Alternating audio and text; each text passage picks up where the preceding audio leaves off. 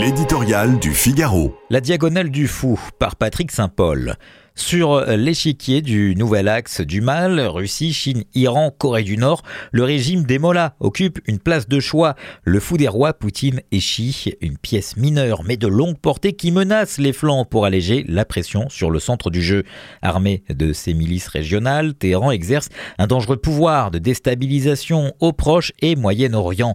Pour Joe Biden, déjà occupé par les conflits en Ukraine et à Gaza, le défi iranien a viré au casse-tête.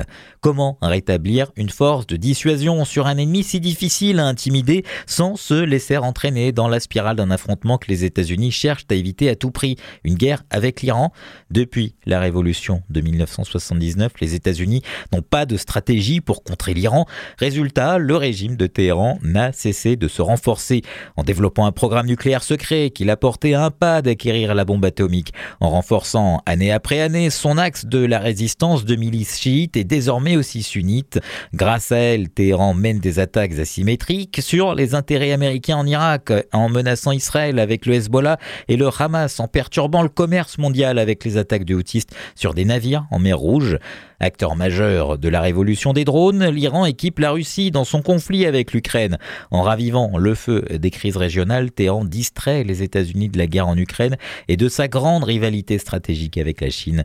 Jusqu'à présent, Washington s'est contenté de frapper les proxys des Mollahs en Syrie, en Irak et au Yémen, mais en pleine campagne électorale, les républicains, pourtant devenus isolationnistes, ne se privent pas de critiquer Joe Biden et sa faiblesse, appelant à s'en prendre directement à l'Iran face à un adversaire prêt à encaisser de lourdes pertes dont le seul but est la survie et qui se moque de l'idée même de bonne gouvernance, la tentation de frappe directe ou d'une hasardeuse invasion est évidente pour couper cette diagonale du fou.